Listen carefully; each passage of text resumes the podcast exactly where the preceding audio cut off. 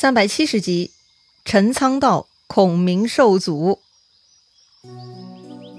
上回咱们说到，曹真得到了一员猛将，他是信心大增，就主动请命，要求带兵去抵抗诸葛亮。皇帝呢也同意了。于是曹真带上十五万精兵，会合郭淮、张合，就安排各自分道，把守隘口了。话说蜀军当时前哨呢，已经到了陈仓。此时的陈仓啊，是魏国大将郝昭把守的。还记得郝昭吧？他是司马懿推荐的。司马懿看人很准哈，郝昭啊，果然很厉害。他治军严谨，在陈仓道口建起一座城，深沟高垒，便排鹿角，防守工事做的是十分严谨到位。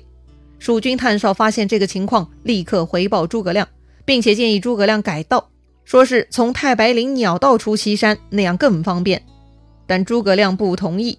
这陈仓的镇北是街亭。街亭是重要的咽喉要道，所以陈仓必须拿下，否则将来也不能进兵的。反正呢，诸葛亮出兵前就想好了，前路困难重重，不管郝昭防守看上去如何，反正不能望而生畏，直接退兵的。于是呢，诸葛亮下令魏延带兵去攻打。结果呀，魏延一连打了好几天都没能攻下，诸葛亮一怒之下，差点就要砍了魏延。诸葛亮这次呢，看来有些心急，不淡定了哈。看诸葛亮冒火呢，此时帐下突然站出一个人，他自告奋勇说愿意去陈仓城中游说郝昭来投降。哦，有这样的好事？诸葛亮一看，原来呢是一名叫敬祥的部曲。诸葛亮问敬祥：“你打算如何游说呢？”敬祥说他自己跟郝昭都是陇西老乡，从小关系很好的。他说呢，他可以去跟郝昭分析利弊，应该是可以劝他投降的，也好哈。凭着老乡好朋友的关系，也算是可以试试。于是诸葛亮就同意晋降去找郝昭了。第二天，晋降一个人骑马去陈仓城下找郝昭。郝昭听说晋降是来当说客的，当即言辞拒绝，就轰走了晋降。果然呐，司马懿没有看错郝昭。郝昭说了：“大家各为其主。”你让诸葛亮早点来攻城吧，我可不怕。哎呀，这可让晋祥很郁闷了，失败而归。不过诸葛亮也不死心啊，他又让晋祥再去跑一趟。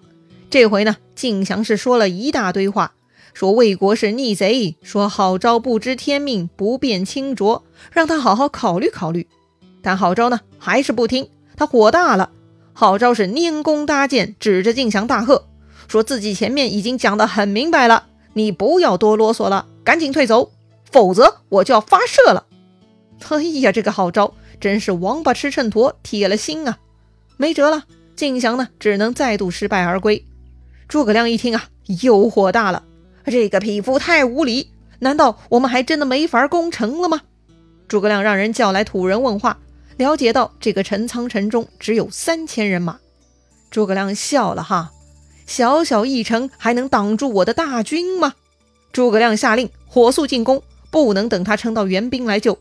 于是呢，蜀军架起上百个云梯，每个云梯可以站立十几个人，周围呢还有木板遮挡。这种云梯啊，简直就是攻守兼备的好工具啊！另外呢，其他军士各自拿着短梯软索，听着中军擂鼓就一起上城了。这个嘛，其实就是人海战术，仗着蜀军人多，诸葛亮下令强攻。但是越是心急越是难办。虽然蜀军的云梯可攻可守，但是没想到郝昭那边居然准备了头戴火把的箭。郝昭下令城上军士射出火箭，把蜀军的云梯啊都给点着了。很多云梯上的蜀军呢就被直接给烧死了。另外那些用短梯软索爬城墙的，也被城头扔下来的大石头和流箭狂射，大量蜀军被迫后退了。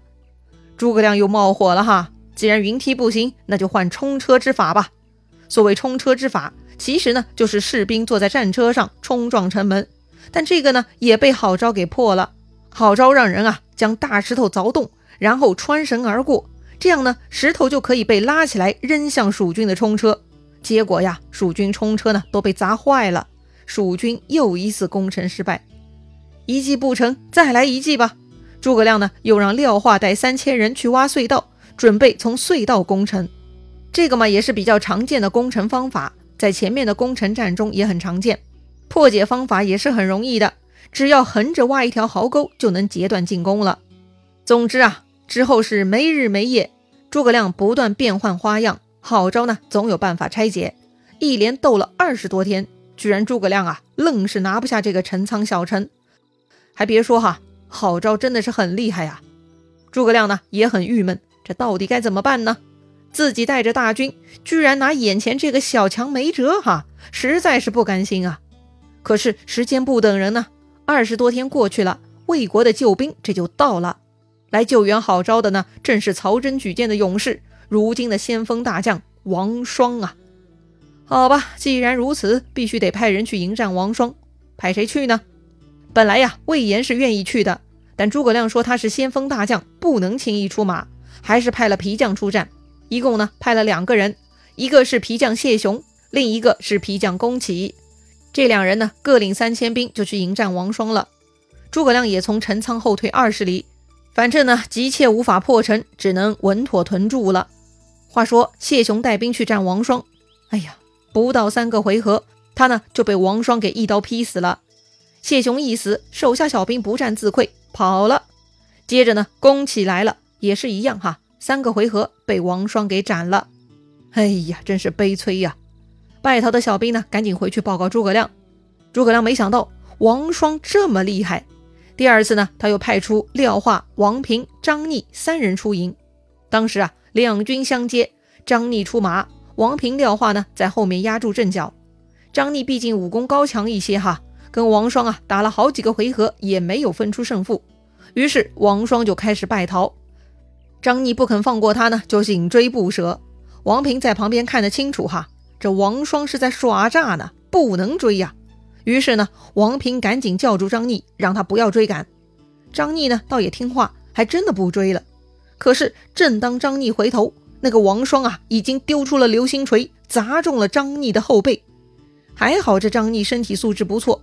没有被这流星锤给一锤子砸死哈，张逆是身受重伤，趴在马背上回来了。见张逆逃回，王双又回马来追，于是呢，王平、廖化两个人一起上，截住了王双，将张逆救回自家阵中。趁乱呢，这个王双又带兵大杀一阵，蜀军大败，损伤很多。张逆啊，也吐了好几口血，回来报告诸葛亮，说王双武功高强，不可轻敌。他如今带兵两万屯驻在陈仓城外，四围立起排山，筑起重城，深挖沟堑，守御很严呐。哎呀，没想到这个陈仓道口如此难走，一连损失两员将领，张逆也被打伤了。看样子陈仓道口这条路还真的走不通了。诸葛亮就找姜维商议了。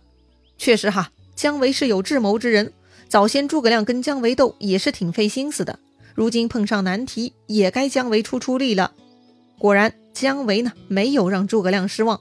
姜维给诸葛亮出了一个主意，诸葛亮觉得可行，就采纳了姜维的建议。具体而言呢，诸葛亮令王平、李辉带两支兵守街亭小路，派魏延带一支军守陈仓口，令马岱为先锋，派关兴、张苞为前后救应使。诸葛亮啊，自领大军从小路出野谷，往岐山进发。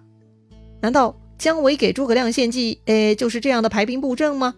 哼，当然不是啦。姜维呢，还有另外的一些动作，咱们接着慢慢聊。要说诸葛亮在陈仓被郝昭给毒死，曹真立刻派出王双去救援陈仓。为啥曹真这一回的速度这么快呢？主要呢，还是因为他吸取了上次的教训。上一回嘛，自己不够用心，导致功劳全被司马懿给抢走了。所以呀，这回曹真必须要考虑周全才行。因此，曹真做了很多及时的调配。果然呐，王双出马十分奏效，到了陈仓就斩将立功了。曹真是十分高兴啊，又下令中护军大将费耀负责前部总督，让众将领各自把守隘口，一切呢都安排的似乎非常完美。这天突然山谷中捉到蜀国细作，手下呢就把这个人押过来见曹真。这个人到了曹真面前呐。大叫说自己不是奸细，是有机密来见都督的。他还让曹真屏退左右，才能说出机密消息。这种故弄玄虚啊，有时候确实很吸引人。曹真此刻很好奇，到底是啥机密呢？于是啊，他让左右退下，就听这个人报告了。来人说呢，自己是江伯约的心腹人，是来送密信的。说完呢，他就从贴肉内衣中拿出了密信，确实是姜维写的。大意是说呀，姜维前面中了诸葛亮之计，所以沦陷在蜀军之中，如今思念救国，很想将功赎罪。具体来说，姜维建议请曹真亲自带兵来杀蜀军，碰到蜀军呢，可以佯装败退。然后呢，姜维会在后面举火为号，先烧蜀军粮草。到时候曹真再回头带大军掩杀，那么就能捉住诸葛亮了。姜维说自己呢不是想立功报国，而是想为自己赎罪呀。哦，这样的一封信，曹真能相信吗？听说能捉住诸葛亮，哎，这可是天大的功劳。一旦成功，就超过上一回司马懿退走诸葛亮的功劳啦。想到这个好处呢。曹真是没啥不敢相信的，曹真简直是喜出望外。曹真说呀：“天助我也！这就是老天要让我成功啊！”曹真啊，重赏了这个报信的，让他回去告诉姜维，就这么办。